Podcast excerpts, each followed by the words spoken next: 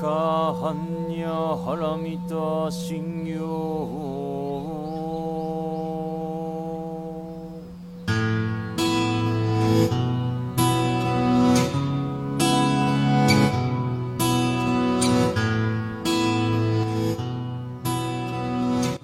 ，Hello，大家好，这里是萝卜白菜，我是麻花，我是阿边，欢迎收听，我们又录音啦。嗯，如果你喜欢我们的播客，记得订阅我们，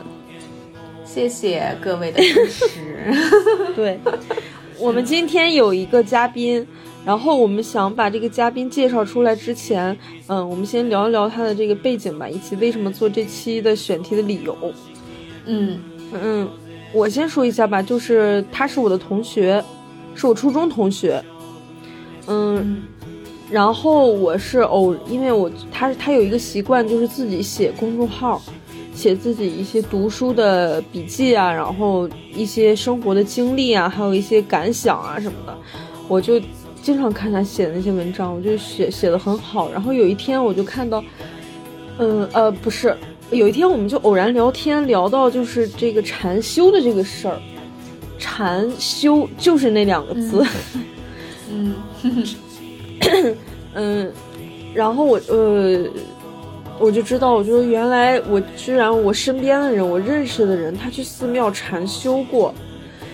而且他他跟我讲了一个很震很震惊的话，让我很震撼的话，因为我知道他每天都在读书，他看过很多书，而且他是学心理学的，心理学的硕士。嗯，他跟我说，他说他去寺庙禅修了一周，胜过他读有的读过的所有的书。嗯，我就对这段经历很好奇，我就说不如就把他叫过来跟我们聊一聊，因为我没有经历过，我没有禅修过嘛，所以我就想知道，就是是一个什么样的经历，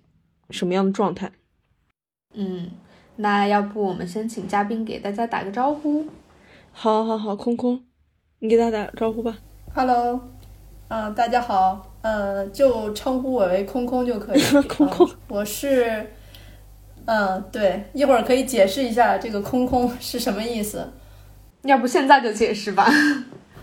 现在解释的话，因为佛学的核心思想就是空，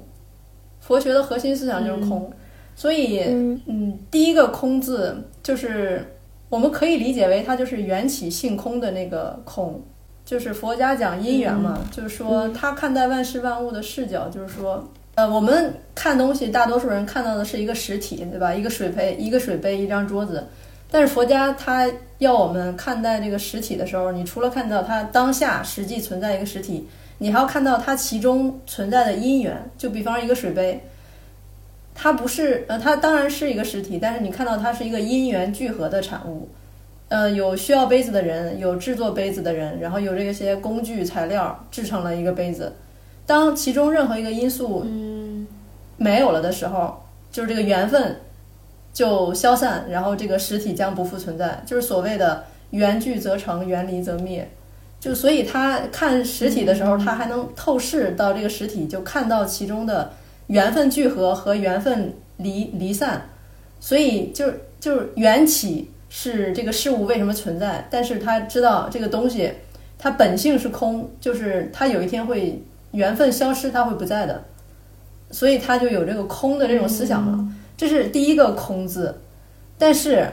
呃，就怕大家会因为就是缘起性空，就觉得哦，那就算了，看破红尘，就是什么都无所谓了，就怕会有这样的误导。所以就又加了第二个空字，第二个空字就是告诉你，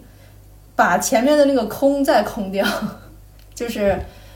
就是说，呃，它虽然说缘起性空，但是因为性空才会有缘起，你知道吗？还可以倒过来，就因为本性是空，所以它才会有各种缘起，会有各种变化，就好像季节，就呃，它不是一个死板的，就一直是春天，而是春夏秋冬不断的流变，那就是因为就是。它本性是空，所以才会生出千变万化。你知道，就像自然界中，呃，就是呃有有生有死，才会有不断的新的就是景象、景观、物种出来。它不是一个僵化的，就是这个意思。所以就是有空空这样一个说法。然后这个名字其实在，在那个《红楼梦》当中也出现过。就《红楼梦》的开篇，就是不是有个空空道人吗？他的那个，我不知道曹雪芹叫那个空空道人，他他他他肯他空空道人应该是就是有这样的佛家的那个思想在，但是我不知道他是不是刻意的就找了这样一个名字来说明什么。但但是这个名字那个空空道人，就我印象很深刻，因为呃。刚好我发现《红楼梦》里就有很多的这种佛学的这种思想。嗯，对，《红楼梦》整本就是相当于就是一个佛学思想的书。对，是。他最后也是缘起缘灭一场空嘛。对，嗯，对我我我想问一下空空，就是这个名字是呃是你给自己起的吗？还是说你是在禅修的时候呃谁给你起的呢？这个是我自己起的，我自己起的。啊对，嗯。哦，我就发现，就是现在很多年轻人，他还就禅修的人还挺多的。对，不是前段时对前段时间不是有，我就看很多公号写的那个标题，就是很多年轻人在上进和上学上班之之间选择了上香。对。就呃，其实马姐刚开始跟我聊这个选题的时候，她说禅修，然后跟我聊到这句话，在上学和上进之间 选择了上香。然后其实我当时对这个题的了解就仅限于这句话。然后对于禅修究竟是要干什么，它到底有多火，就是这件事情我一无所知。然后我就上那个小红书上去搜了一下，我就搜那个短期禅修和禅修班，我搜出来，我的妈呀，就是。各种各样的好多，就可以搜出几万篇笔记。然后，呃，开办这些禅修班的不仅有那种呃寺庙啊，然后还有一些类似于培训机构，我感觉也有。然后里面就是可以做的事情简直是五花八门，以及在里面的体验也有好有坏。反正我看完了以后，我我才知道原来就是呃，现在禅修是一件这么火的事情。所以我就我就突然对这件事情特别好奇，因为马姐跟我说，空空在呃你的禅修的这个体验里面觉得体验非常好，那我们就其实可以从空空的禅修体验开始聊一下，就是因为你好像你是一位那个大学老师对吗？然后你是通过什么契机想要去做这件事情？然后以及可可否简单介绍一下你的这一次禅修经历呢？嗯。对，首先确实现在禅修的年轻人特别多，就是，呃，现在的年轻人都是就是讲讲究佛系嘛。就是我去禅修的时候，呃，我呃，当然各个年龄层的都有，但是年轻人很多，就是很多大学生，呃，二十出头这样子的，呃，然后像我就是三十这样的年纪，大学生也有吗？对，就是。其实我也不太理解他们是怎么 在这样一个年龄段就有了这样的 意向的，就是二十出头的年轻人也有，然后其实更夸张的还有那种少年班，就是就是青少年，大概就是初中生那个那样的也有，也有这种少年班。小孩哥、小孩姐都去 禅修小孩是自己想去禅修的，还是父母？我好难理解。应该都有。是都有的，然后还有一些公司的团建就是禅修，有一些公司他们组织团建会去这些禅修营参加。然后像禅修在，我的天呐，禅修在苏杭那那块儿是比较盛行的，在北方较少，不知道为什么在苏杭是相对较多的。阿里巴巴不是在杭州嘛？就苏杭那块儿很多的禅修班都有阿里巴巴的员工，就他 五一十一的时候。呃，五一十一的时候就是，就出去玩，出去就就好不容易等到假期去休息了嘛，然后就去参加一个禅修营、禅修班，很多，就是因为平时的工作压力很大，他们选择了这种方式去解压。现在这样的情况很很普遍，对。然后我的话，我是，其实我很早就接触到了禅修这个东西，这个这个事物了，就是很早就有了解，可能在我。一就我最早可能现在能想到的是，因为因为我是学心理学的，在读研的时候有一门课叫佛教心理学，那个可能是头一次有那么一些联系，对，嗯，然后但是嗯，当时那个佛教心理学的课，我们还有一一次体验活动，就到寺院里去参观，然后打坐了一个小时。但是当时那个时候实在是太年轻了，就是呃可以说有这样一个因缘，但是因为我自身就是经历阅历不够，所以就没太大感触，没太大的启发。然后后来后来再跟佛学有缘分，就是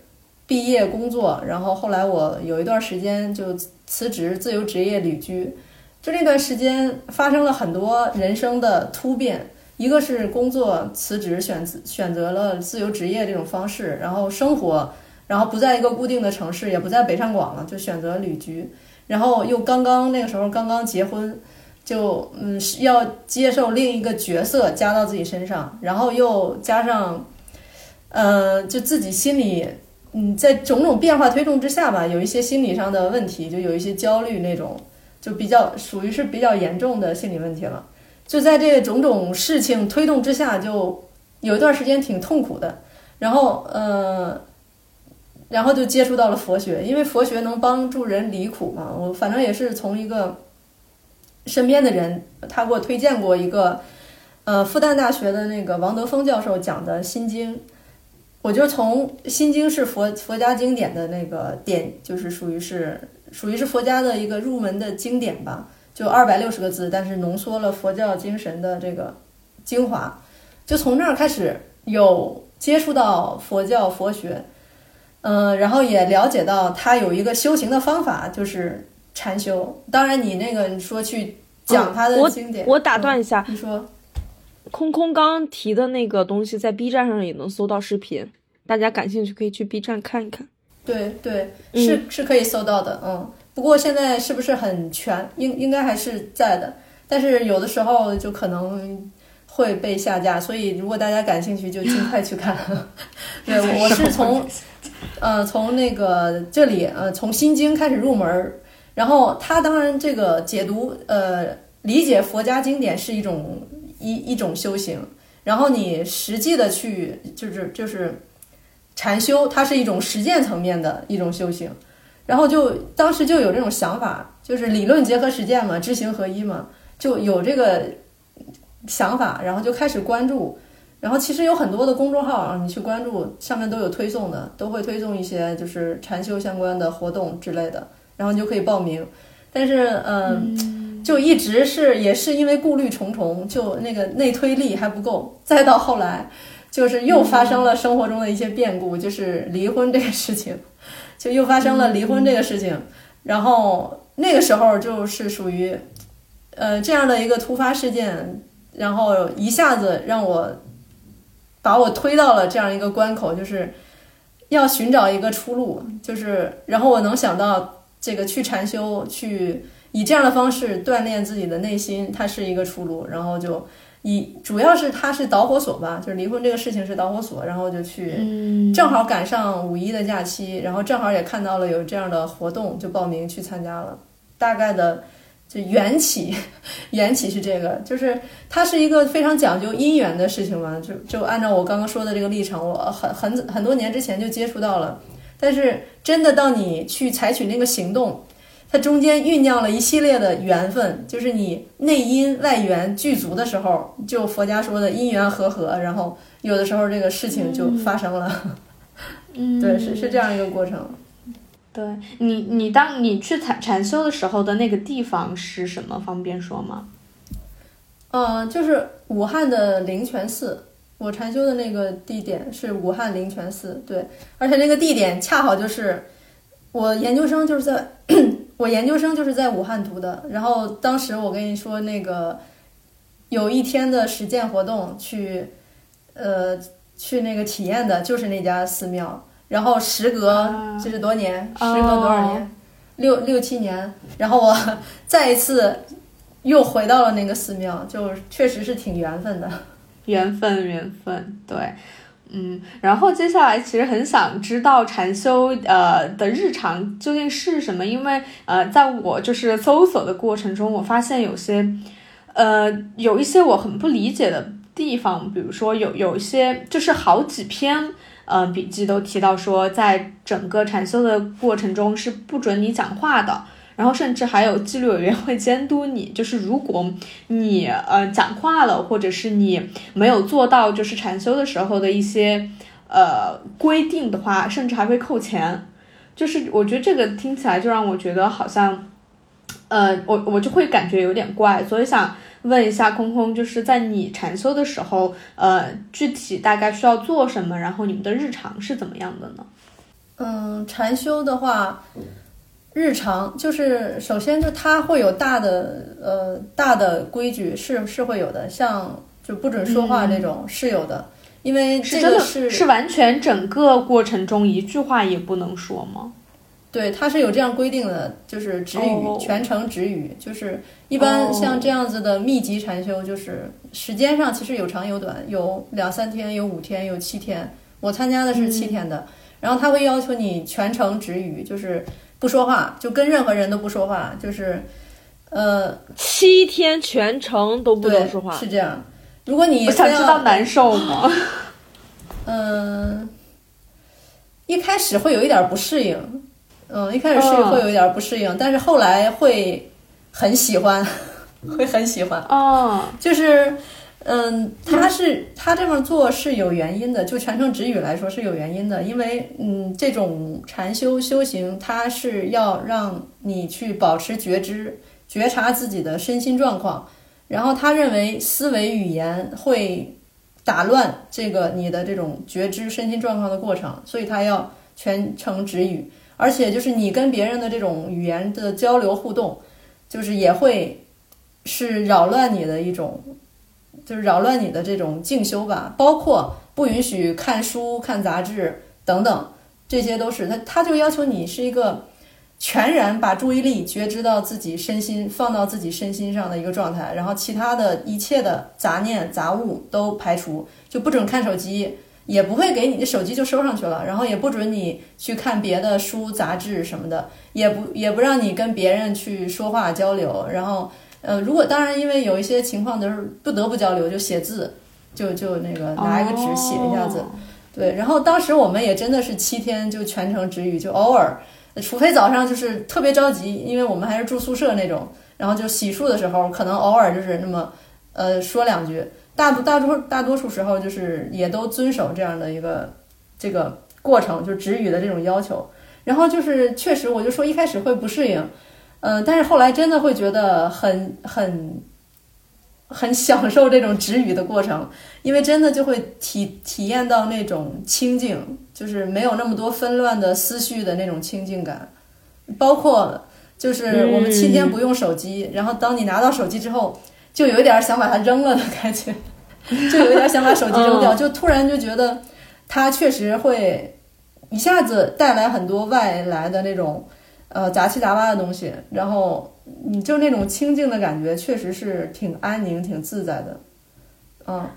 哇，你说的其实挺吸引我的，因为我从来没有体会过七天不说话、不看手机、不看任何东西这种这种经历。阿边，你有吗？呃，我没有，但是我刚刚就是空空在讲的时候，我就在想象那个过程，然后我会觉得，如果七天不让我说话。或者是不让我思维，就是这个事儿，我还想呃，待会儿再多问一下，不去思维到底是一种什么样的感觉，以及如果你不去思维的话，你如何去体会，就是在禅修的时候。呃，你所想要呃体会到的那些东西呢？这是我可能第一第第第一个想要待会儿聊的。然后第二个就是我刚刚在呃想象空空讲的一周不看手机，然后拿到手机以后，一周以后拿到手机的那个感觉。然后我觉得我想象中我的第一感觉是我根本就不想打开这个手机。我我倒是不是想说把它扔掉，但是我可能不想打开这个手机，因为我可能会觉得如果呃我打开了这个手机。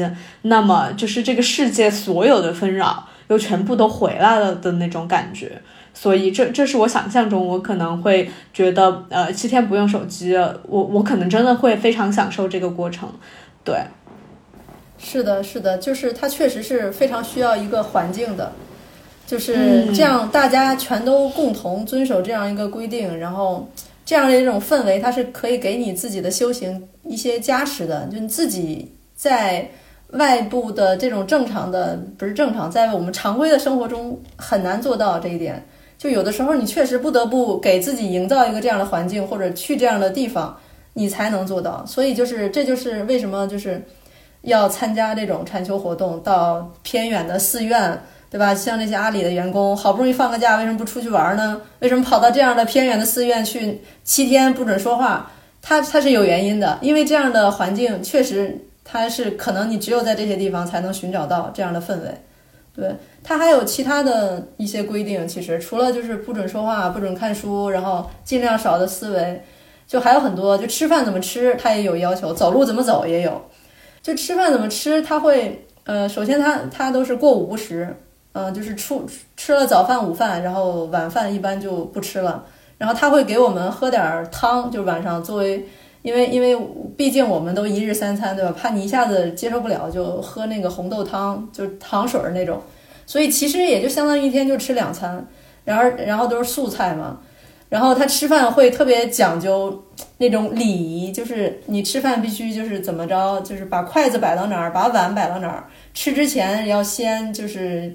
呃，念一段经，那个经就是感恩，对吧？因为他们这个寺院的食材都是别人捐助来的，都是别人捐助来的，就是你要先表达一下感恩。然后感恩这是各种各路菩萨，感恩什么这些食物什么的，然后才开始吃。吃的时候必须就是端起来，然后然后不能就是就吸溜吸溜的，或者是发出很大的声音，然后也不能就是就是就是一边吃饭一边这个各种说话或者各种乱东张西望，就是你要专心致志吃饭。然后吃吃完，就包括他吃饭的时候会有人专门的一勺一勺的给你添，就不会就是。就整个吃饭就是秩序井然，比开会还开还开会的那种状态吃饭，就就是非常秩序井然，然后非常威仪的那种那种状态，非常礼仪、非常隆重的那种状态，然后静默，就是你不会端着碗去起来盛这种，嗯，静默的那种状态应该是，对，哦，就是没有说那种端着碗起来去盛、走来走去的这种，对，没有，他会有一个专门的，就是那个去给你布菜的那个人。然后你就在那儿吃，专心的吃。然后吃完了之后，又要把碗，然后筷子收起来。然后，而且他们一般不会，就是不不会，就是你必须吃多少，就是舀多少就吃多少，不要浪费，不要剩。然后就是吃完了之后再念一段经，然后就是这样子一个过程。然后吃完了之后出来，大家也都排着队出来。就是而且坐的时候，你必须只能坐半半个屁股，你不能像在家里一样懒懒洋洋的就那样。瘫在椅子上，就是有吃饭的时候有吃饭的仪态，有对食物的态度。然后走路的时候也是，走路有走路的仪态，不能是就是那个那样随心所欲、散漫的去行走。然后他他们会要求就是全程保持觉知，就是在寺院里，就是你走路的时候也要保持觉知，就是呃这这里就是说你就将注意力放在自己走路的时候那个脚的抬起落下、抬起落下。而不要四四面张望，然后就心里不知道在乱七八糟想什么，就是把注意力就放在你的脚的起落之间，这样子保持觉知。然后你走路的时候，自然就会有那种威仪。就是他们出家人，就是他们出家人走路就是这样子啊，就是悠然又有威仪，就是松弛，但是又特别警觉。就是你，你去看，因为寺寺院也都会有很多香客、游客，对吧？就真的完全不一样。那些游客就是，呃，就是怎么非常散漫，但是他心里很焦灼，对，非常散漫，东张西望。但是能看到他的那种观光旅游的那种过程中的那种焦灼。然后那些出家人就是悠然自得、松弛，但是他特别有威仪，然后特别警觉那种感觉。就我是真的是被他们那种仪态吸引了。就我被他那种仪态吸引了，就会自觉的想去践行他的那一套规则，就是规范。你如果单纯就是跟我说你走路要好好走，我我其实不太愿意听，对吧？对吧？我们都不是那种愿意被别人教训的人。但是我在他们寺院里是真的看到他们吃饭的那个威仪，然后走路的那个威仪，就心向往之，所以才会就是特别的遵守。嗯，真的是会让人心向往之，他们那种状态。我有，我有一个问题，就是您刚提到知觉，不是觉知这个词儿，我理解的保持觉知是不是就是你吃饭的时候，你的注意力要在你的饭上，要在菜上；你走路的时候，你的那个注意力要在你的腿的起落上。对对，排队的时候，你的注意力要在你的排队上，就是你的知觉跟你的行动是保持一致的，这叫这叫觉知，而不是说你走路的时候你在想别的事儿，吃饭的时候你也在想别的事儿，是不是？是这个意思吗？保持觉知，是这个意思。就所谓保持觉知，就是你把你的注意力，呃，就是把你的心力吧，就全就放在你的这个全部的身心感受上，就全都聚聚拢到内部，而不是向外的那种。就吃饭的时候，就可能就注意你咀嚼的这种感受；走路的时候，就注意你的脚的这个起落；然后呼吸的时候，就注意你呼吸的进出。然后就做任何事情的时候，就专注于你的那个身体、身身体的行动、内心的感受，这种这种，就好像全程，就呃，类似于你是一个行动者、参与者，对吧？但是全程你都开着一个观察者的我在看着你自己，就是那那种，它有点类似于心理学的那个注意这样一个概念，但是。它还跟注意并不完全一样，我感觉注意心理学讲注意的时候，说的是更多的是一种，呃，就是怎么说，它是更，嗯，它是更就向内的，而且它更讲究的是你把，就像你心里开了一个探照灯那种，呃，就你的所有的身心感受，你都特别敏锐的抓住它，就这样一个过程，就是觉知，嗯。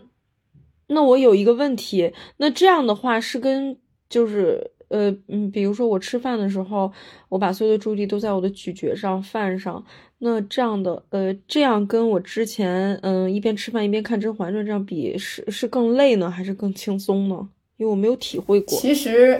其实是更累了，对，其实是更累了。这这就涉及到后面讲行禅坐禅，嗯，我们大多数人一开始根本受不了。呃，你听起来好像很简单，对吧？我就坐那儿一动不动，然后我就站着，我就只关注我的脚起落。但实际上一开始会特别难受，就让你坐着在那个一个小时一动不动，那个过程一开始特别难受。你会发现，你随意起来，你随意走动，都比你在那儿坐着要舒服很多。但是，呃，时间久了之后，就是有几几天之后，你就能慢慢体会到这个保持觉知的过程带来的那种。平静、安宁那种喜悦的感觉，呃，所以说它应该来讲是更难的，就保持觉知这种状这个过程，比你散漫的，呃，多注意力的去做这个做那个，它是更难的。对我刚听空空讲的时候，我就觉得那个保持觉知和你吃饭就吃饭，然后你走路就走路的那个感觉就很像，因为就现我们在就是现代社会里面都是非常非常习惯 multitask。就是我们做任何事情都要同时在做另外一件事情。我们吃饭的时候一定要看一个剧。我现在就是我现在在外面走路的时候，我一定绝对不能仅仅走路，我必须要听播客，我才能走路。就是我一次必须要干两件以上的事情，我我才能就是进行我的生活。然后。呃，我就觉得呃空空讲的这个东西，就是你走路就只走路这件事情就特别有意思。而且其实，因为呃，空空刚刚讲到说，你让你不去思维这件事情，其实它真的是非常非常难的。因为大家都觉得我们可以控控制自己的大脑，其实根本就不行，你根本无法控制你自己的大脑。因为我我我之前呃去那个我我不是体验了一次那个心理咨询嘛，然后那个咨询师也跟我说，他说你现在呃如果你让你不要去想象一个粉红色的大象，那你现在我们一定所有人都在想象一个粉红色的大象。就你根本无法控制自己的脑子里面在想什么，以及你当你失眠的时候，你脑子里面思绪万千的时候，你告诉我的脑子现在不要想了，关掉睡觉，但是你根本就关不掉，就是你脑子里面的东西你是不去思维这件事情，我觉得真的就是我自己生活体验里面是真的是非常非常难的一件事情。我想问一下，嗯，空空，就是让你不去思维的时候。嗯，怎么办呢？就怎么去习惯这个事儿呢？以及就是在我们禅修的七日里面，我们就是除了，呃，吃饭、睡觉、走路之外，我们还会就是呃做一些什么别的事儿呢？就是像你刚刚讲的行禅、坐禅这些。嗯，其实呃，不去思维，嗯，他这个意思是，对待这种各种妄念吧，就是你刚刚说到对吧？其实，嗯，就我们的这种所谓控制不了自己的思绪，就是他各种妄念纷飞，你根本管不住他，这样的一种状态。其实，他当佛家说这个，或者说在禅修当中行禅坐禅的时候，说不去思维的时候，是你不要跟着他跑，其实他是这个意思。因为这个，呃，可以说可以这么解释，就是思维是大脑的，或者说这种妄念纷飞是大脑的必然现象。就是你不可能控制的，嗯，就好像情绪喜怒哀乐是人必然会有的，你不可能消灭它的。这种妄念也是，你不可能消灭它。它是一种，就像人饿了一样，人会有饥饿感、疲惫感一样的自然。所以你要做的不是说哦，我要怎么把它熄灭，把这种思维去掉，它不是这样的方向。它的方向是你别跟着它跑，就你别这个一个妄念来了，你你你跟着它走了，所以。呃，就我先回答一下这个问题吧。就打一个比方，就是怎么去对待这个纷飞的妄念，或者是起起伏伏的情绪，就怎么去对待它。然后我刚说了，就是方向不是说去消灭，也也不是说一个情绪出来了我把它摁下去，而是你想象这些纷飞的妄念，这些来来去去的情绪，是马路上的来来往往的车辆。就打一个这样的比方，你你打呃，就是理解把它们理解成。呃，来来去去的这些车辆，对吧？纷乱嘈杂，而你要做的是什么呢？你要做的是蹲在马路边儿，看着车来车往，然后不去跟着任何一辆车跑，就只看着它来来往往，这样这样的一个思路，对，是这样。这个比喻，这个类比来自于一本书，就叫《十分钟冥想》，这个大家可以去看一下这本书，作为一个禅修冥想的入门。他就打了一个这样形象的比喻，就是我们对待这些纷飞的妄念以及起起落落的情绪，你的处理方式，你的根本原则是什么？就是蹲在马路边儿，你别跟着他跑。然后我们大多数人其实大多数情况下是一个妄念来了，你就会跟着他跑。呃，有的时候就跟着他的这个思绪，呃，这种情绪就卷入了，然后就半天才发现自己已经跑跑了很远。然后或者就是。因为这个情绪、这个思绪，你又升起了另外的思绪、情绪。总之，其实还是跟着他跑了。他现在就是让你，哦，我看见了这个情绪来了，哦，行，然后你就还在这儿待着，你你也别管他，他一会儿自己就会灭去。这个其实就又涉及到了一个修行当中的，就是一个一个修行的方法吧，或者说，呃，就是观生灭，就观。观看生升起灭灭去，就是他认为所有的这些，就是我们刚开始讲佛家讲因缘嘛，然后他其实看待就是万事万物，包括看待一个实体，他看到的是缘起缘灭，就像那个水杯啊，他看到的是这个水杯的实体之外，还有它的缘起，还有它的缘灭之后就不存在了。然后包括他看待这些思绪，看待这些情绪，他也是这样一个理念。就是他认为这些思绪、这些情绪都是会生灭的，都是会起来，然后自行的灭去的。其实，其实我们应该大家都有这样的体会啊。你的喜怒哀乐这种情绪，它不是由你的意志控制的，它有自己的自然的发展规律。就一个快乐的感觉，它自然到达顶峰，就会慢慢的。灭去就就消失不见了，悲伤也是这样，你沉到悲伤的谷底，慢慢慢慢，你情绪又恢复到正常水平。就是他认为所有的思绪也是一个杂念，你不去管它，它过一会儿它自己又消失不见了。它来了，然后过一会儿又走了，它升起，然后又灭去。它是这样一种，呃，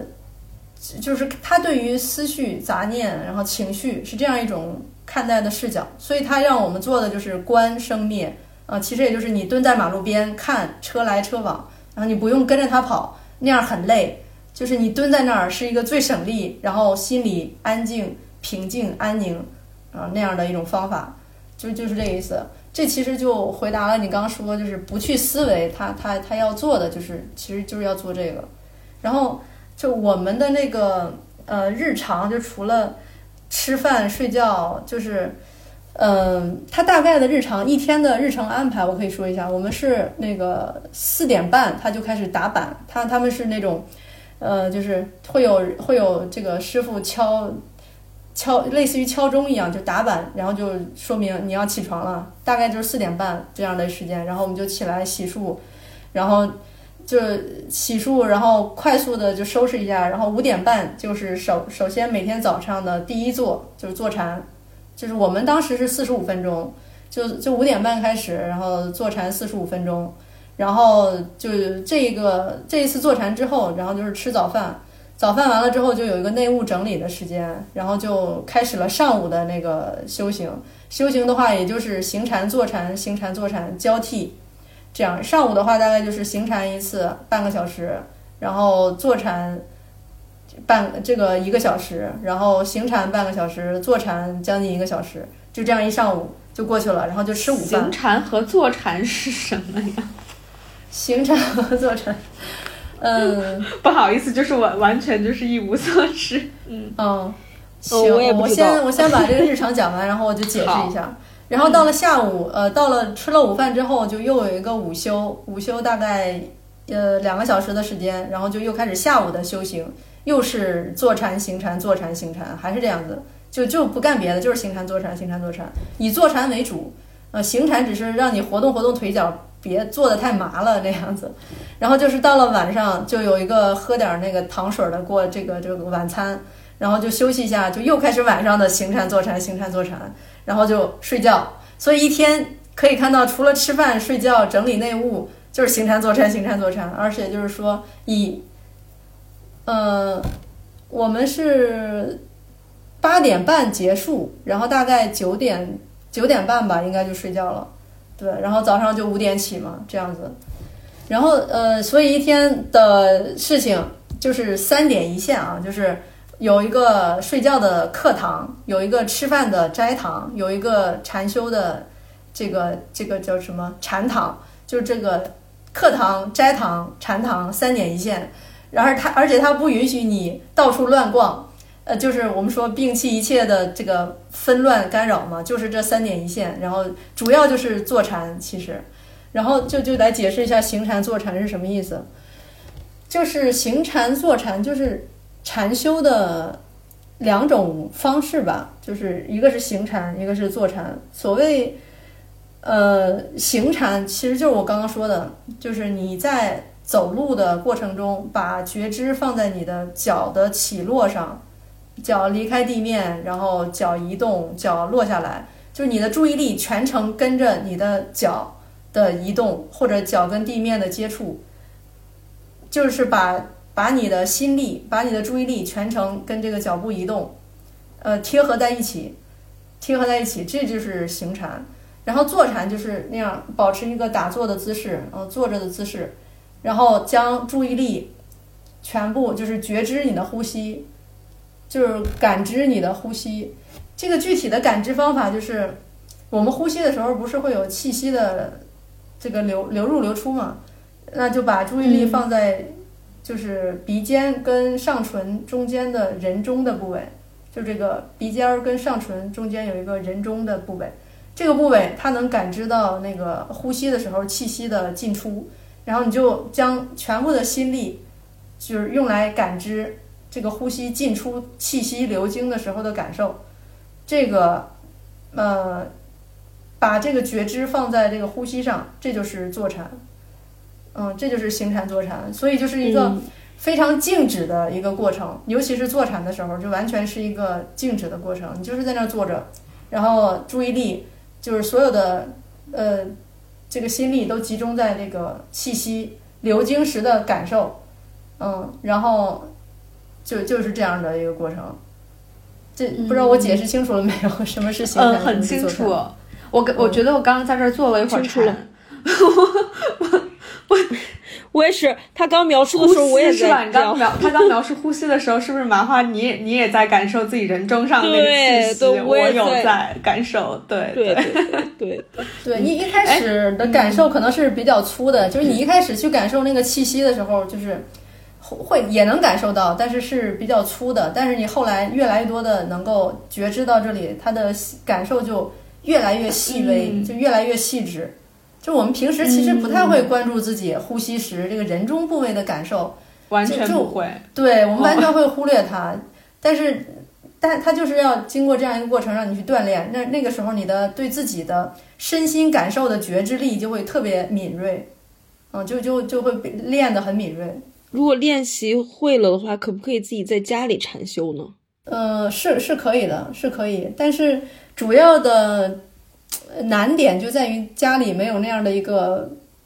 就是安静的氛围，就是会杂念很多，是是是会这个环境确实很有有很大的影响。因为我之前就说我其实在这一次去禅修之前就已经有所接触了，就已经对佛学有所接触，对禅修有所接触，所以我其实自己在家也有行禅坐禅。就自己在家尝试坐在那儿去这个感受呼吸，会受影响。就是，然后行禅也是，就是那个，首先你难以每天就像我刚说的那种日程表，一天全都行禅坐禅，你可能一天只能抽出少部分时间，这样的话效果就会打折扣。然后又会有很多外部的事物，对吧？像他说的那种全程止语，什么摒弃各种这个私心杂事。就很难做到，那那个整个的效果真的会打很大的折扣。他这种密集禅修的方式，就是要求你，比方说七天，每一天全部的时间，除了吃饭睡觉，都在觉察身心，呃，觉知身心。这样的这个密集的这种方式的训练，真的效果非常显著。然后你自己的话，可能很难坚持，然后也很难能马上看出效果来。嗯。我曾经看过一个人写的笔记，说他在寺庙禅修的时候，嗯，他们就吃饭的时候，吃饭时候不是止语嘛，然后要那个觉知，然后他就把所有注意力，人生第一次把所有的注意力全都放在咀嚼，然后饭菜上，他说那是他这辈子吃过最好吃的饭，虽然是普通的素菜素饭，但是他第一次觉得那个饭怎么这么好吃呢？以前吃过那么多各种各样的好饭好菜，都没有这一次好吃。是是会有这样的感受，因为是他从来没有仔细品味过米饭，没有仔细观观看过这个蔬菜，嗯。没有仔细的、细细的去体会过这个蔬菜跟饭的味道，所以他觉得那顿饭，而且又非常非常的安静，秩序井然，他觉得那顿饭非常的好吃。我想知道，在寺庙禅修的时候，呃，在寺庙禅修的时候，大家都吃什么呢？在吃食上有什么要求吗？吃的话就是素菜，但是他那个素菜一般都会，因为缺少肉类嘛，所以就会补充比较多蛋白质。然后其实。我觉得他的菜做的很用心，就你能感觉到做菜的人传递出来的某种心意，甚至能感觉到那个供养的人传递出来的某种心意，就就是这样。哇，这怎么说？一般都会有怎么样的菜呢？什么什么样的菜是那种你能让他感受到他的心意呢？我我们这种经常吃外卖的和食堂的，就是真的。没有这种感觉，你你能给我们形容一下吗？嗯，首先就是他在吃饭之前，他都会念一段，就是谁有那个就是那些香客啊送来的那个供养，就会念一长串名单，然后就就在念那个诵经之前，先会去念一下这个名单，就其实就是这些人他就是给就会捐捐助寺庙一些食物啊或者钱啊什么的，就算是。对这些人的一个感恩吧，他之前会念这个一长串名单，然后又诵经，然后就会说什么感感谢这些食物那那种那个意思。然后他那个菜就是他虽然是简简单单的素菜，我们我们现在人都喜欢吃肉，对吧？而且都喜欢吃重口味，就是很油很辣，他就不会重口味。但是他去掉这些重口味，去掉这些肉之后，你就反而能看到他在一个素菜上就花了很多心思，让那个味道。然后让那个食材搭配，就它不像我们外面吃那些餐或者是快餐，它就是以一种重口味来，呃，满足你。而那那些菜，它给我的感觉是，它通过我科学的，不是不是不能科学，就是关注你的这个配比，对吧？各种蔬菜，然后补充蛋白质，然后每一样菜怎么去调它的味道。然后而而不是说，呃，我就以一种重口味，放很多油，放很多辣椒来满足、来刺激你的感官，它不是这样一种感觉。就所以我说你能感觉到具体是什么菜呢？具体是什么菜？都具体是什么菜呢？很多对对对，能说一下吗？各种，你比如说 说说不出来名字，因为它它并不是说像像我们常规的那种菜的名字嘛，就很多豆豆腐啊，然后各种素的蔬菜啊，然后各油条啊，哦，炒在一起吗？不是，它其实吃的跟我们大多数的菜类似，但是我觉得它就是很、哦，很清淡，但是又很细致的调味那种，营嗯，营养均衡，对对对吧？所以确实会觉得很好吃。哦确实会觉得很好吃，而且可能也是因为我们在那里，就是它不允许你去吃自己带的零食之类的，所以你的味觉是恢复到了一个，就我我们其实我觉得在外边的饮食是一直在刺激自己的味觉，就各种味觉的刺激，尤其是各种的油、各种的辣、各种的重口味，对吧？但是在那儿，因为它不允许你吃很多杂七杂八的东西，所以你的味觉又恢复到了原来那种那种敏锐度。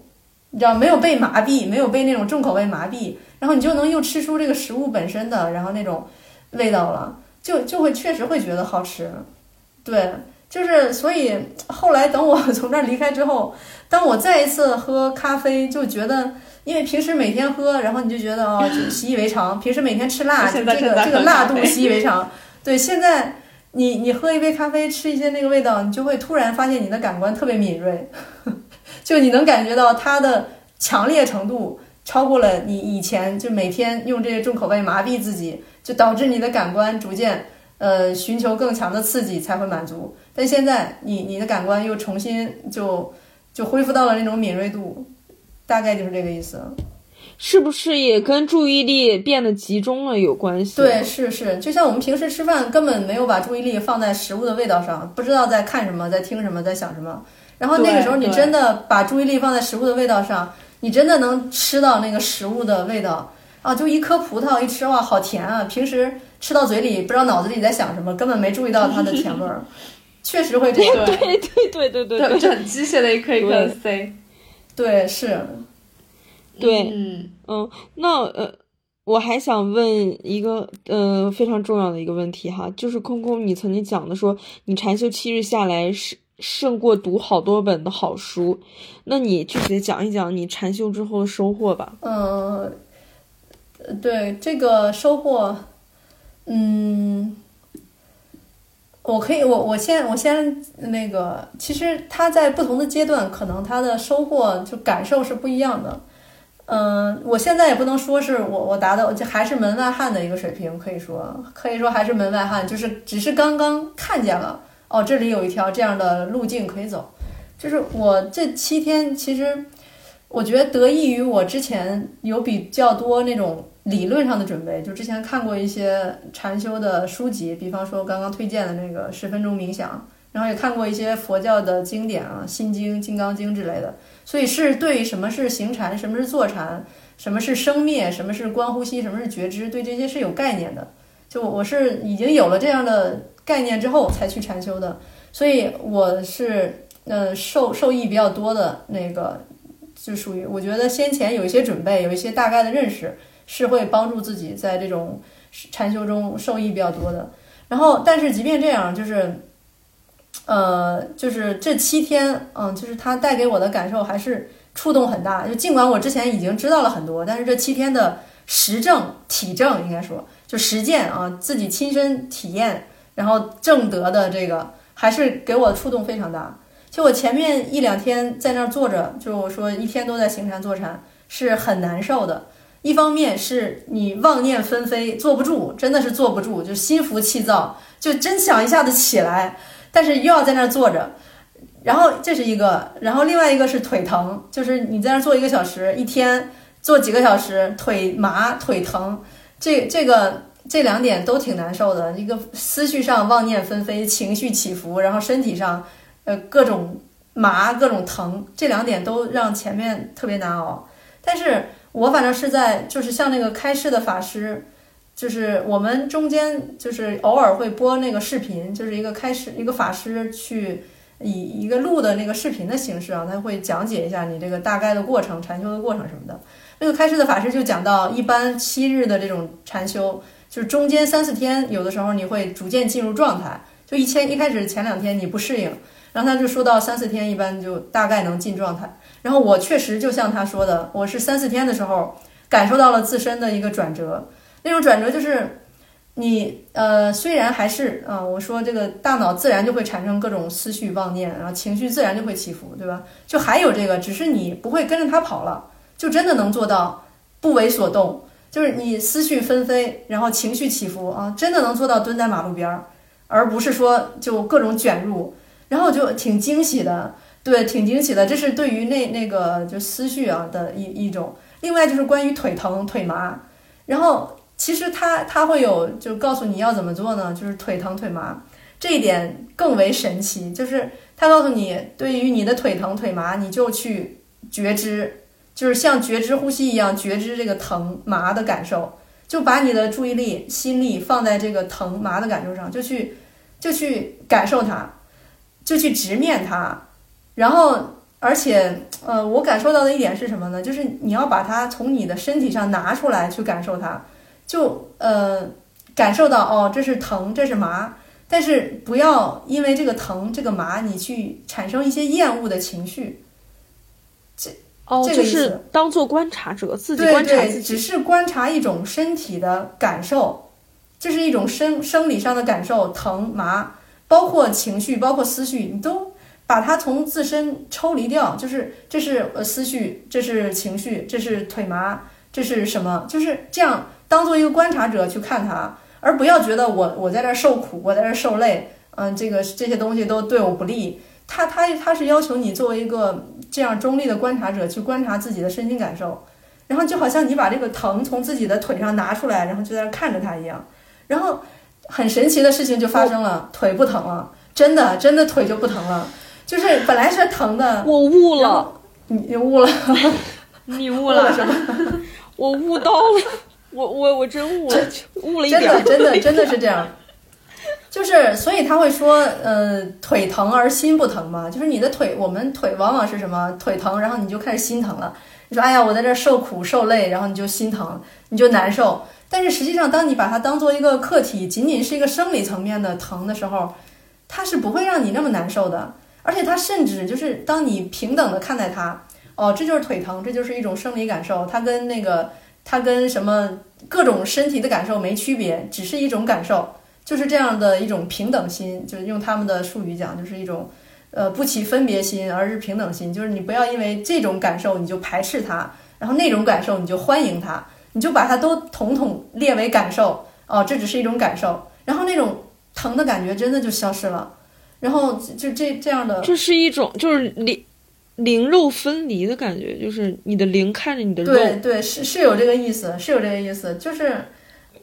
把他们当成每个平等的东西。对对对，就是不起分别心，就以平等心去觉知，就只是把它当做一种，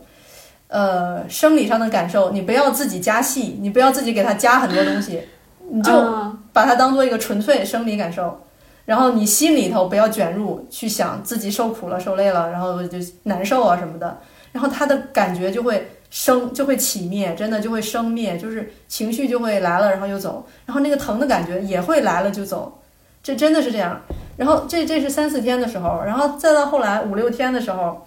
呃，我就有一个特别大的突破，就是在最后，嗯、因为七天嘛，大概就是在第六天，这跟这个时间点也跟那个开示的法师说的非常像，就是就大概就在最后，呃，能有一个特别大的收获。就我就是那天晚上，大概呃那天本来就天气很闷热，然后就坐的很挺难受的，然后后来下了一场雨，然后就感觉到那个空气就是流通一下了，就屋里变得比较凉爽，然后我就在那儿坐禅的时候，就突然。就是随着功力加深啊，然后那个呼吸就感知的越来越敏锐，越来越敏锐。就是你对你的呼吸的感觉不是那么粗犷的，然后就变得特别能敏锐的捕捉到那个气息，就是流经的时候那个气息，流经的感受，流经人中的这个感受。然后突然突然就突然像是打开了降噪模式，就突然跨过了一个点，突然像是全身心打开了降噪模式，就大家戴降噪耳机那个感觉。突然一下打开了，然后突然感觉全身都变得特别的，就是安宁、平静，然后舒适、喜悦。然后那种感觉特别强烈，以至于我我的嘴角就不自觉上扬了，你知道吗？完全不自觉的嘴角上扬，就特别喜悦，然后就感觉，因为不是将注意力将觉就放觉知在呼吸上嘛，就感觉到那个呼吸的频率非常明显，就感觉到是一种能量的震动，然后就感觉到整个人已经跟呼吸融为一体了，就按照一定的能量在震动，这这个感觉特别的奇幻，就特别的。但是，就是它会给你带来那种喜悦、平静、安宁，然后就不自觉的嘴角上扬，然后就我我那个时候我心里就身上感受到了这样的感生理上的感受，心里就在惊叹：这天呐，这怎么回事？怎么怎么怎么怎么？就是真的就是那种像误入桃花源一样的感觉。但是这个感受真的真的是这样，就这个很难用语言形容，那种就是可以说就是。感觉到全身的气脉都是按照一定频率跟呼吸同步震动，就整个人消迷了那种感觉，就整个人跟呼吸融为一体了，已经就是飘飘欲仙、腾云驾雾的感觉。然后就真真的是那样，然后就然后心里就特别喜悦，那种喜悦是让你真的不自觉的嘴角上扬，就是不知道被哪块肌肉带动的就嘴角上扬。但是就后来就大概几分钟之后，这种感觉就逐渐减弱消失。然后我就记得，当它逐渐消失了之后，我是，啊，然后我就呃知道它消失了，然后我就就大口的喘气，那种感觉像是刚刚从自己身体里探险回来一样，那种感觉。然后后来就再也没有复现过这种感觉。不过后来就是那个开示的法师，我看他那个视频里有讲，就这样，我刚刚感受到的那种状态，它差不多就是一种初步的那种禅定的状态。就差不多就是你进入了一种深度的，有点像我们现在说到的那种心流状态吧，就是一种比较初步的禅定入定的状态，嗯，就跟他的描述，我跟他视频里描述去类比是类似的，所以我还挺喜悦的，就没想到，就完全没想到，仅仅七天的密集禅修就有这样的效果，所以我觉得他们选择去七天是是有计划的，嗯，对我刚刚想找那个词儿就是入定，我就想说这是不是就是传说中入定的状态，哦。应该算是一种初步的 入定的状态吧，嗯，但是实际上它会，但实际上它那个禅修它讲究的不是说你要达到这样的一种呃多么神秘的那种身生理上的体验、心理上的感受，就是它是一个附带的现象，就是你禅修禅修到一定程度，可能就容易这样保持一种感受到一种心流，感受到一种那种降噪一样的喜悦。但是它其实这个，这只是这个过程的一个副产品，它并不是说我要去追求这种感觉，就这种感觉就正常的，就可能过程中会出现。他他追求的就是还是不断的修行，然后他追求的是在这个修行过程中，其实就是坐在马路边那个过程，就是你在这个过程中，不管是什么样的感受，不管是嗯这种舒服的、愉悦的、喜悦的，还是那种腿麻的、腿疼的，然后妄念纷飞的，就是种种感受，你都是。一个坐在马路边的观者的态度，然后这样的话，就是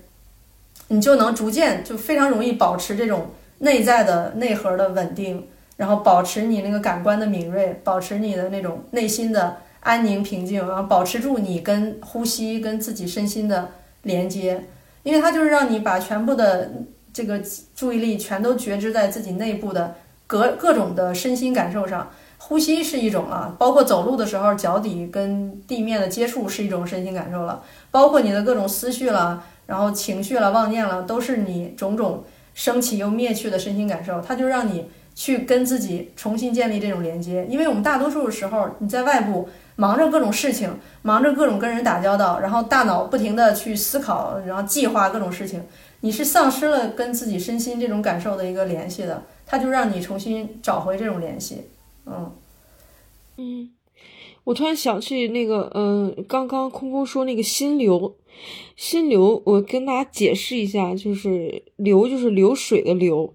我因为我特意查过这个，可能很多人就不知道是什么意思。心流就是你专注的时候，注意力不被打断，像水流一样是连续的那种感觉。嗯，我前段时我前段时间在看一个综艺节目，杨笠就那个脱口秀演员，他说。他就是为了就是抓住就是找到这种心流的这种喜悦吧，他就开始做手工，就木工，然后做到一种注意力非常专注的境界的时候，然后就是就注意力没有被打断的时候，就很长的时候忘记忘忘记了时间的时候，就会产生一种就喜悦的感觉，这就可能就是产生了心流。等你结束的时候，你就会真的就是很开心，很很很满足的一种感觉。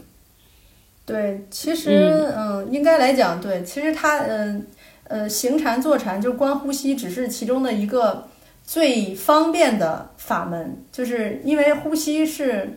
就是身心之间的桥梁吧。然后我们每个人都在呼吸，然后它应该是一个最入门级别，不能说入门，就是用他们佛家的话来讲是殊胜的法门，就是很简单、很平常，就是呼吸。但是它能达到一个不可思议的效果，就是这样，确实是这样。因为就是我们有的时候确实会忘了呼吸特别重要，然后也忘了呼吸这么简单的一件事情，它能带你重新回到自己的身心感受。呃，注注意在自己内部上，就是，但是像很多确确实很多艺术家，很多的这人在工作或者是在呃专注的做一件事情的时候，也能达到这种就跟你跟呼吸融为一体的那种人跟物。人跟做的事情融为一体的那种心流的体验也是有的。其实我理解他们是一回事儿，都是一种，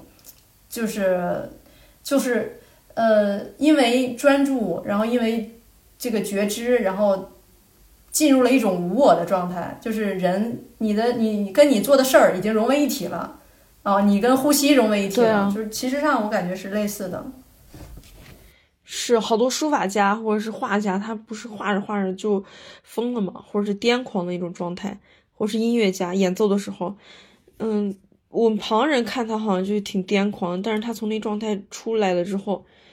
就感觉他好像在跟自己就探索，就像那个空空刚讲那句话一样，是探索自己的世界去了。对，那那种体验确实是，就类似于马斯洛说的巅峰体验，那那个跟那个叫什么高峰高峰体验吧，就属于那种。就是当你发现你消失了那个你，你跟那个做的事情融为一体，你跟你的呼吸融为一体了之后，你的感受是特别喜悦的，这种心流的体验，就类似于那种巅峰体验。嗯，那空空，我还想问，就是现在中产阶层，就看呃，好网上很多营销这种概念啊，他们中特别流行这种正念啊、冥想啊这种，那这种是跟咱们的什么入定啊这种？是一回事儿吗？你觉得？嗯，正念冥想其实，嗯，其实正念其实佛佛佛家里是有正念这个说法的，它是类类比于，它是相较于妄念来说的，相较于妄念，就是有有几种常见的妄念啊，就是呃有四种妄念，就是呃于无常执为常。就是这个世界是变化无常的，但你非想追求一个有常的快乐也好，事物也好，什么境境界也好，这是一种妄念。就我们大多数人可能不会觉得这是妄念，我们觉得追求一个东西太正常了。但是佛家告诉我们这是妄念，他告诉你无常，有常告诉你世事无常。有常，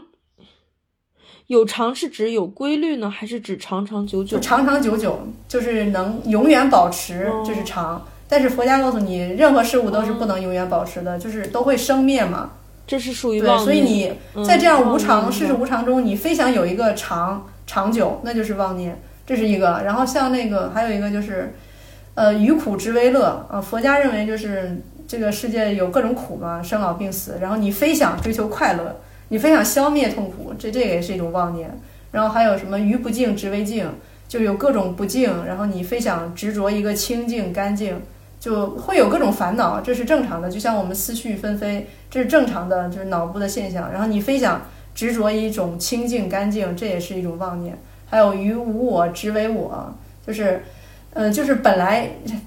这个说起来也比较深了。就佛家认为，我们苦的根源是执着于一个小我。他们这些出家人的修行是想要灭掉这个小我，就是五蕴皆空。这个说起来太长了，就不说了。他是有这些妄念，就是他认为这些都是妄念，是造成我们烦恼痛苦的根源，所以他就有了一个正念。正念就是你认识到，呃，世事无常，对吧？缘起性空。你认识到，呃，其实人本身这个小我，它也是一种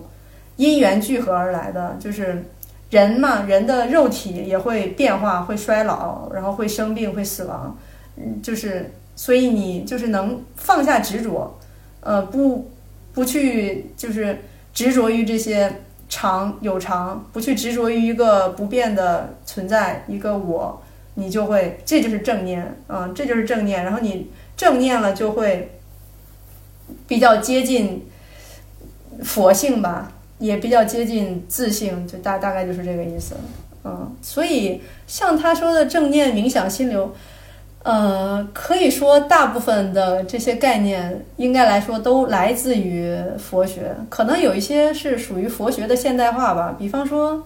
冥想，我理解的就是一个佛学现代化的产物，就它是从几千两千五百年之前那个一路传承下来的，因为佛学它是有一个非常复杂的。这个我我只能大概说，它有一个那种流演变，对吧？从佛学最开始，然后到它又演变出了它它有很多分支，藏传佛教、南传、汉传佛教，然后后来又分出了不同的宗派，就禅宗、天台宗、净土宗，然后呃，就这就这，它是一个有一个随着时间不断演变的过程，然后现代。其实有也有很多就是佛学现代化的产物吧。我觉得像那个冥想就属于是什么佛学现代化的一种一一一种产物啊。但是实际上它的根源追溯下来都是那一套佛学思想，一脉相承。嗯，对我我其实想问一下，就是在嗯空空你参加完了禅修整个活动之后，就是你在禅修中所感悟到的这一些东西，在呃。当你回到生活中以后，它有没有给你带来一些，呃，看待事物不一样的影响？以及说，呃，通过呃这一次的禅修，有你有没有因此而，呃，所谓看开或者放下一些什什么事情呢？嗯，是是有很大的影响的，对，是有很大的影响。我觉得我现在我个人的这个人生观、世界观。就是三分之二的世界观是佛学撑起撑起来的，对，就是我现在看待事物的眼光比较接近于他说到的缘起性空，就是呃看待各种，尤其是各种相对负面的事件、情绪的时候，会有这种视角，就是这样的话，你会对自己、对别人都更宽容，你能看到很多事情不是随你个人的意志来去。进行的就好像那个他说观生灭吧，他他说这个各种因素因缘和合，缘聚则成，缘离则灭。那这种各各种因缘不是说你自己一个人就能聚齐的，它有的时候是很多外部的原因素影响，所以就没必要去苛责别人，别人怎么不按照我想的怎么怎么做，对吧？也没必要去苛责自己，我当时怎么没有怎么怎么样，因为你认识到有各种因缘造就了这样一个结果。然后，而且它会有一个生灭的过程，它不会一成不变，它一定会变，它一定是无常。就是《金刚经》说的嘛，就是就是什么，呃，一切有为法，一切有为法如梦幻泡影，如露亦如电，应作如是观。就是，所以你要做的是什么呢？做如是观，你就能哦观察到哦这些这是因缘的生灭，就能看开很多。就是对于自己。会更宽容，对于别人也会更宽容，对于各种发生的事情也会更宽容，就是这这这是属于一种一个方面的影响吧。另外还有就是感知力很敏锐，就这是一个特别大的影响。嗯，其实我觉得这种就是觉知的练习，它其实跟健身是类似的，就是我们经常说身心健康，呃什么，但实际上。就我们进行身体锻炼，它毕竟看得见、摸得着，然后你知道，就是你你你觉得它是一个实际的东西。但是说到心灵的锻炼，因为它拿不出来，它看不见、摸不到，所以其实没有多少人真的进行心灵锻炼，对吧？就是你你说这个，除了我们除了这工作挣钱之外，呃，偶尔这很多人现在都健健身，但你跟他说你要锻炼心灵，怎么做不知道，就是。就看不见摸不着，对吧？但实际上是有心灵锻炼这么回事儿的。我觉得就是去禅修，去练习这个觉知，呃，具体到你觉知行行走、觉知呼吸，呃，其实就是一种心灵的锻炼。它是一个非常底层的东西，它是一个非常底层的东西。就像你跑步，你不可能说我今天去操场跑了两圈儿，就能看到什么什么样的效果。但是你长期这样坚持下来，你突然发现你体能很好，你精力充沛，而且你就是很高兴，很有活力，就这样一个效果，对吧？就是你去锻炼心灵，你去这样觉知呼吸禅修，它也是一样的效果。它不是说我今天做了，呃，或者说我七天就怎么样，而是你长期下来，你发现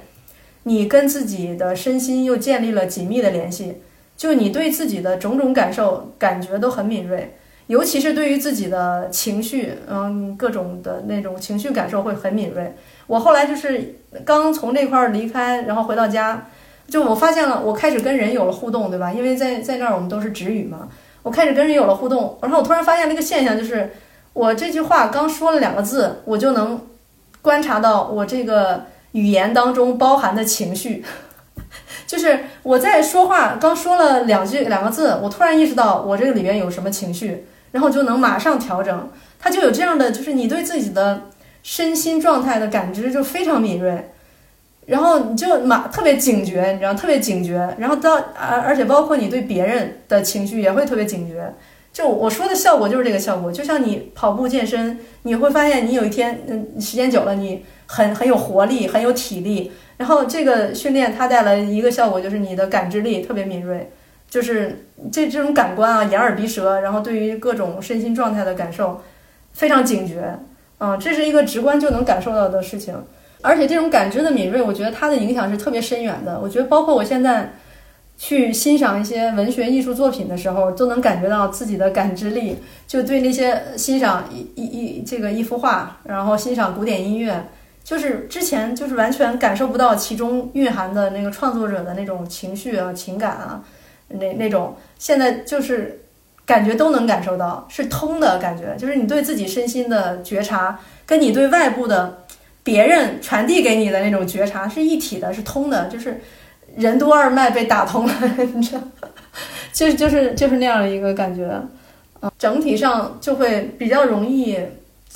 保持一种安宁跟平静吧，就是你看待事情的眼光。变了，感受变了，就好像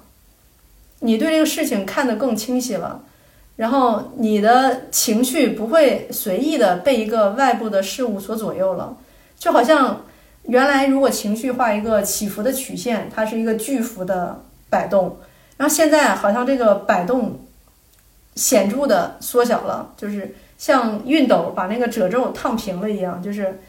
虽然它没有实际上帮你解决任何问题，但是你突然发现你在看这些问题的时候，你不是那种焦急、焦灼、烦躁、愤怒，不是这样的情绪了，而是非常平静的看着他，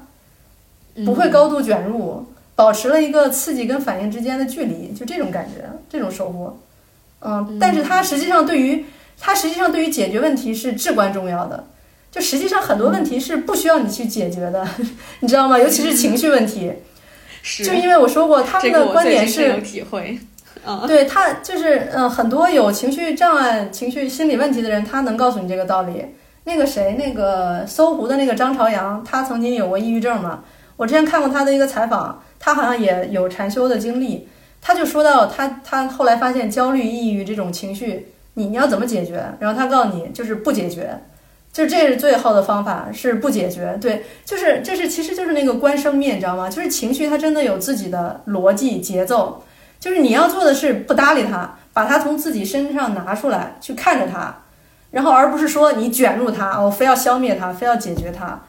就是嗯，当你去禅修，然后你就有了这个这个获得了这个能量。去把情绪跟你自己拉开一段距离的这个能量，就是，也就是那个坐在马路边看他来来往往的这种能力，你就有了，所以你就能特别平静的看待一些事情，然后这个时候你就发现你其实就没问题了，就是你之前一直想解决、想消灭这些烦恼，现在你发现它根本影响不了你，就这样的一种效果。对，这这个是，这个这个我很心动。我突然想起来，我今天下午去采访那个去采访的那个导演，那个导演是五六十岁了，然后他拍那个电影《涉过愤怒的海》，就是曹保平导演。我就问他，我说，因为他拍这个片子是关于原生家庭的，我我就问他，我说，如果意识到自己原生家庭的问题了，知道这种东西是塑造你的，伴随你一生的，你如何做抵抗呢？如何治愈自己？然后他就跟我说说解决不了，不解决。然后他说你就直接的坦诚的面对你的问题，你就面对你的问题，观察自己，看到他这就行了，跟他相处就行了。他说你解决不了。因为这种你的原生家庭从小就你的行为模式就是他塑造出来的，是是这样，对，就是，对，就是你要看见，其实有的时候就是真正解决问题，它不是靠一个具体的行动，或者说问题是不需要解决的，很多问题是不需要解决的，很多问题是你要接纳，对，是你要看见，你要接纳，然后当你接纳了之后，你它不是要你挣扎。就佛家，它讲究就是对于所有我们的情绪困扰、各种困扰，它它不是让我们卷入自己去挣扎，它是要我们抽离出来，然后接纳，它是这样一种角度。但实际上他说的是对的，他说的是对的，因为就是你就是应该抽离出来去看看见全局，而不是说就跟着汽车跑，就是那个比方，呃，是是是这样一个意思，就是这个。这个有的时候理解上就真的透彻的理解这个问题是这这种思路是有点有点难的，有点难度的。但是就越来越能体会到他说的道理很对，是这样。对，如果正在听我们播客的朋友，你为此事困扰，感到很痛苦的话，你可以尝试用这种方法试一下，嗯，帮助你摆脱痛苦，不要太纠结于问题。然后说到这里，其实我们这一期录制也差不多了。然后想问一个，就是比较实在的，跟空空问一个问题，就是，呃，因为可能如果我们的听众听到这里，都已经听到这儿了，然后那肯定说明就是还是对于。禅修或者是类似的话题是比较感兴趣的听众，就是如果他们有想要去体验一下禅修的这个想法的话，我们有没有什么就是如何找到比较正规的这种禅修的体验，以及如何去判断它是否正规呢？有没有呃大概可以分享一下？嗯，其实，嗯，可以关注一个公众号叫“千善行”，就是那个一千的千善善良的善，然后行为的行。我好像就是从这儿关注到这个，就是报名信息的。就有一些公众号是专门整理这些寺院以及一些禅修中心。就除了寺院，还另外还有一些禅修中心，就是他可能不在寺院，是找了一个就是场地，然后去进行这样的活动。主要就是这两两种方式吧。呃，这这这这两种平台，就是呃，就他们会去。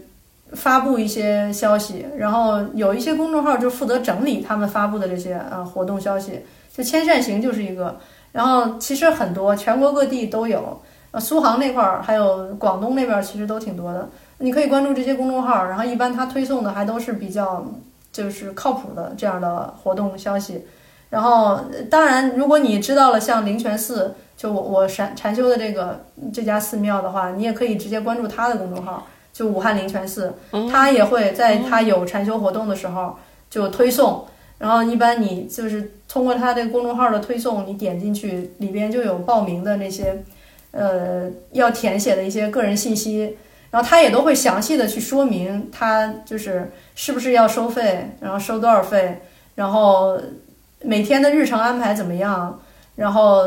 也可以，你也可以电话联系跟他沟通。我我想问空空这个问题，应该这个问题被问的挺多的了，就是你觉得大家为什么越来越多人去进行这个禅修或推行推崇禅修？呃，你觉得焦虑的本质是什么？焦虑的本质是什么？这个 问题比较难以回答。我觉得焦虑的本质就是人必然会有焦虑，就烦恼的本质就是人必然会有烦恼。这个其实跟道家的佛学的角度。对，这个跟道家的思路其实有一些类似，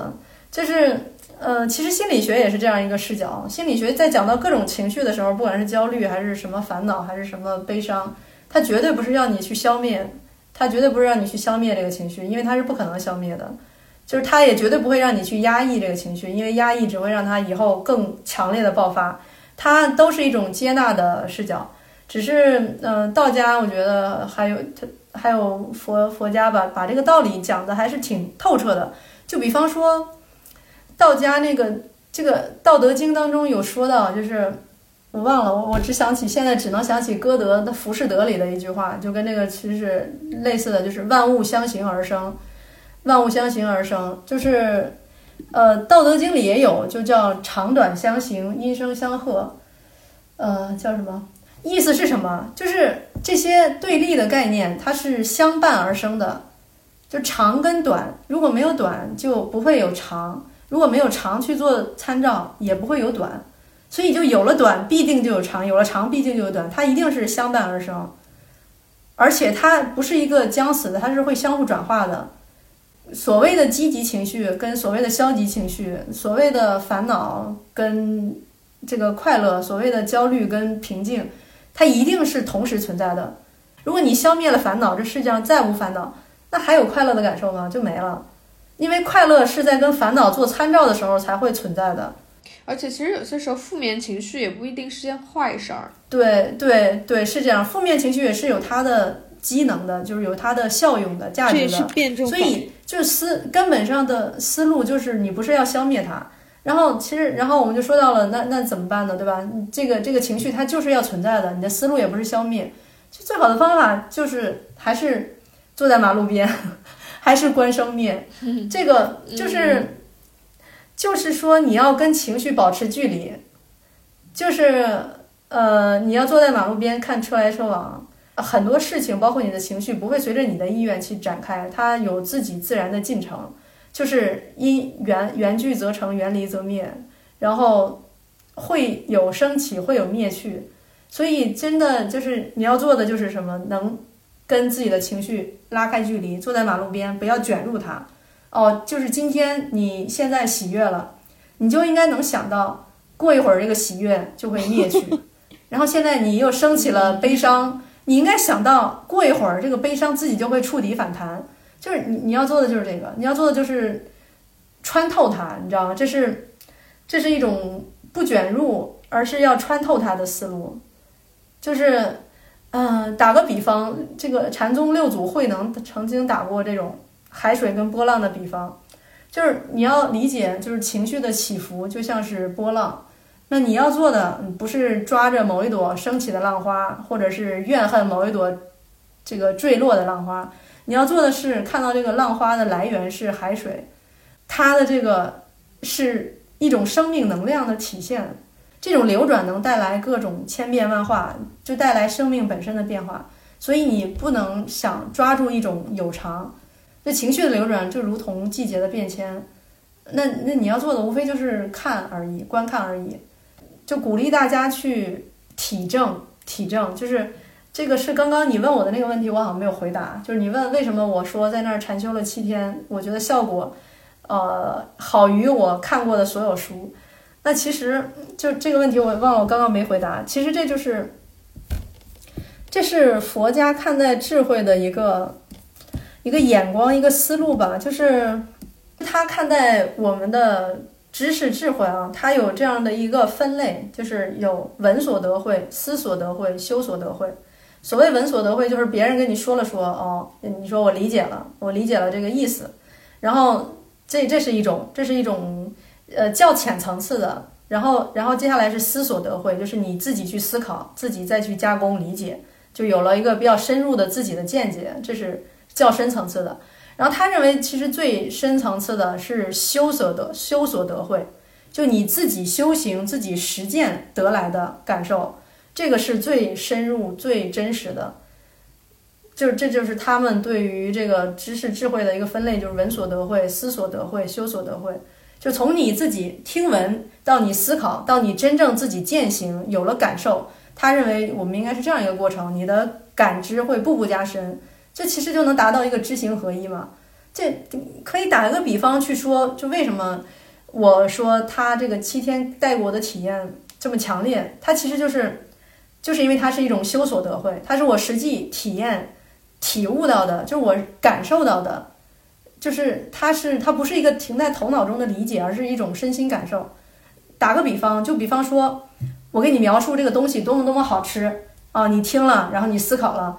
你能感受到它的味道吗？你感受不到的，你只有自己吃了才能感受到。这是你的身体感受，这才是最真实的。佛家特别讲究修所得慧，讲究你自己的体悟，就你自己真实感受到的被吃东西的那种好吃的感觉。他认为这个时候你才有最真正的一个理解，就是才是真正的知行合一。所以就是为什么我说这七天感触很深，一个在于这个啊，它是一种修所得慧，它是一种体悟体证。就好像我禅修七天啊，我感受到了自己的呼吸，我发现原来我对呼吸的感受可以这么细致入微，那这就是体证。另外一点就是，呃，它震撼我的原因还还是用佛家的一个对智慧的分类，就他们还将智慧分成了一个一个叫根本智，一个叫后得智。就是所谓后得智，就是我们呃在后天你去学习的，就是关于外部世界的各种的知识吧。这就是后得智，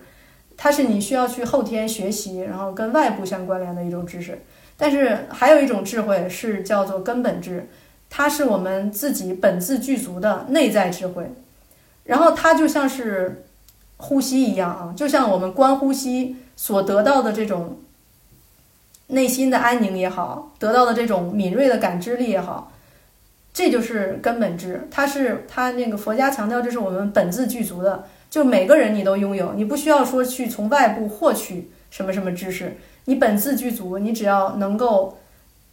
跟你的身心建立连接，比方通过观呼吸，你就能获得这种敏锐的对于自己身心的各种状态的觉察，然后甚至获得一种喜悦平静。这种喜悦平静，这种存在的就是这种喜悦平静，是让你感受到哇，原来你作为一个生命体存在是这么快乐，然后这种。快乐是谁也拿不走的，因为它只要你回归自己的呼吸，就能感受到。你不需要去买买买，你不需要去消费，你不需要去刺激自己的感官，你只需要观察自己。你只要活着就有呼吸，对吧？你只需要观察自己的呼吸，就能体会到我刚刚说到的那种内心的平静、喜悦，然后对自己全身心的那种敏锐的感知。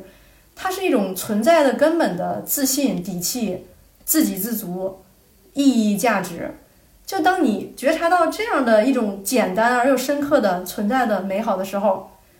那种感觉真的是惊天动地的。就你发现，原来我不需要去向外追求那么多，原来幸福是一件这么简单，我自己就能自给自足的事情。那这个意义真的太重大了，真的就这一点来说，它对我的震撼特别大。所以我说它，呃，我前面所有的书都可以不读，就是我就能从此。由此，由这个观呼吸的过程，找到存在的喜悦、平静、安宁、意义和价值。所以，推荐大家还是在呃听闻，就是有闻所得会、思所得会之后，更多的去嗯去行动吧，去践行吧，去尝试吧。对对，可以去尝试。我是没有问题了。我想说就是。我们并不是在推广或提倡某种生活方式，就是我们只是给大家展示一种生活方式。嗯，就像我们的新的一样，萝卜白菜。对，就是大千世界不过萝卜白菜，缘起缘灭。嗯，我们没有宣传某种。词也有了一些。你你知道？你知道，就是刚刚空空在讲说说吃饭吃食物本味的时候，嗯，什么那个又又油又辣又麻，会会迷惑你的味觉的时候，我就在想，小编听了肯定直冒汗。没有，我觉得，我就说，吃饭的时候又要看《甄嬛传》，又。又喜欢重油重辣，无辣不欢。他听了肯定直直摇头。没有，我最近已经学会了吃白人饭。对，但其实他的这种清规戒律也不是说你就真的要，它只是一种练习。你它就类似于，就是还是类似于跑步健身，它是一种你练习自己体力的方法。然后这样的一种。呃，行禅坐禅这样的种种规矩约束，其实也是一种练习，练习你的心力的一种方法。然后，其实真的就是在你修行到了一定境界之后，我想其实就是可以叫什么“结庐在人沉静而无车马喧”，就不必要去避世，然后避开各种干扰，而是可以就是结庐在沉静而无车马喧。他要可能最终要达到的是这样。我看我我就是光把注意力集中看四十分钟的书，我都觉得我产生了心流。真的，你别说就在那儿禅修了。所以我觉得我们不是在宣扬某种生活方式的好坏，像小编那样的话，他乐在其中，我觉得也很好啊。只是给大家展示一种新的、不同的生活方式。如果能够缓解你的痛苦的话，那很好，对吧？对对，我我每天吃重油重盐，我偶尔也会吃回 最清淡的东西，然后去感受一下它食物的本味，然后又吃回重油重盐重辣，那也挺好的。对呀对呀，嗯，好，那我们今天就谢谢空空，到这儿，谢谢空空。我对我不了解的东西，我又更理解了一些。然后我也是，我也是，就是在刚刚在听空空讲的时候，我去就在那么几秒钟，我坐在这个地方，我仔细感受了一下我那个我的呼吸和我人中上的那个我的呼吸那个气息蹭到人中上的汗毛的时候，我有真的有感受到它，然后我一下子就觉得，真真的就是从这种细小的地方开始，它呃。给我带来了一些不一样的体会，我觉得真的还蛮有意思的，所以，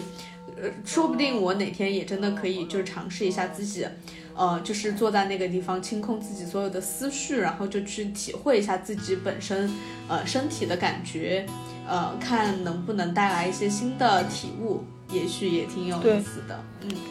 空空讲述的那个，对，这就是已经积攒了一个缘分，对对对，缘对，这就已经。对，争取到了一个缘分，所以今天的听众都是有缘分的人。嗯，对，空空讲的那个看待痛苦的那个方法，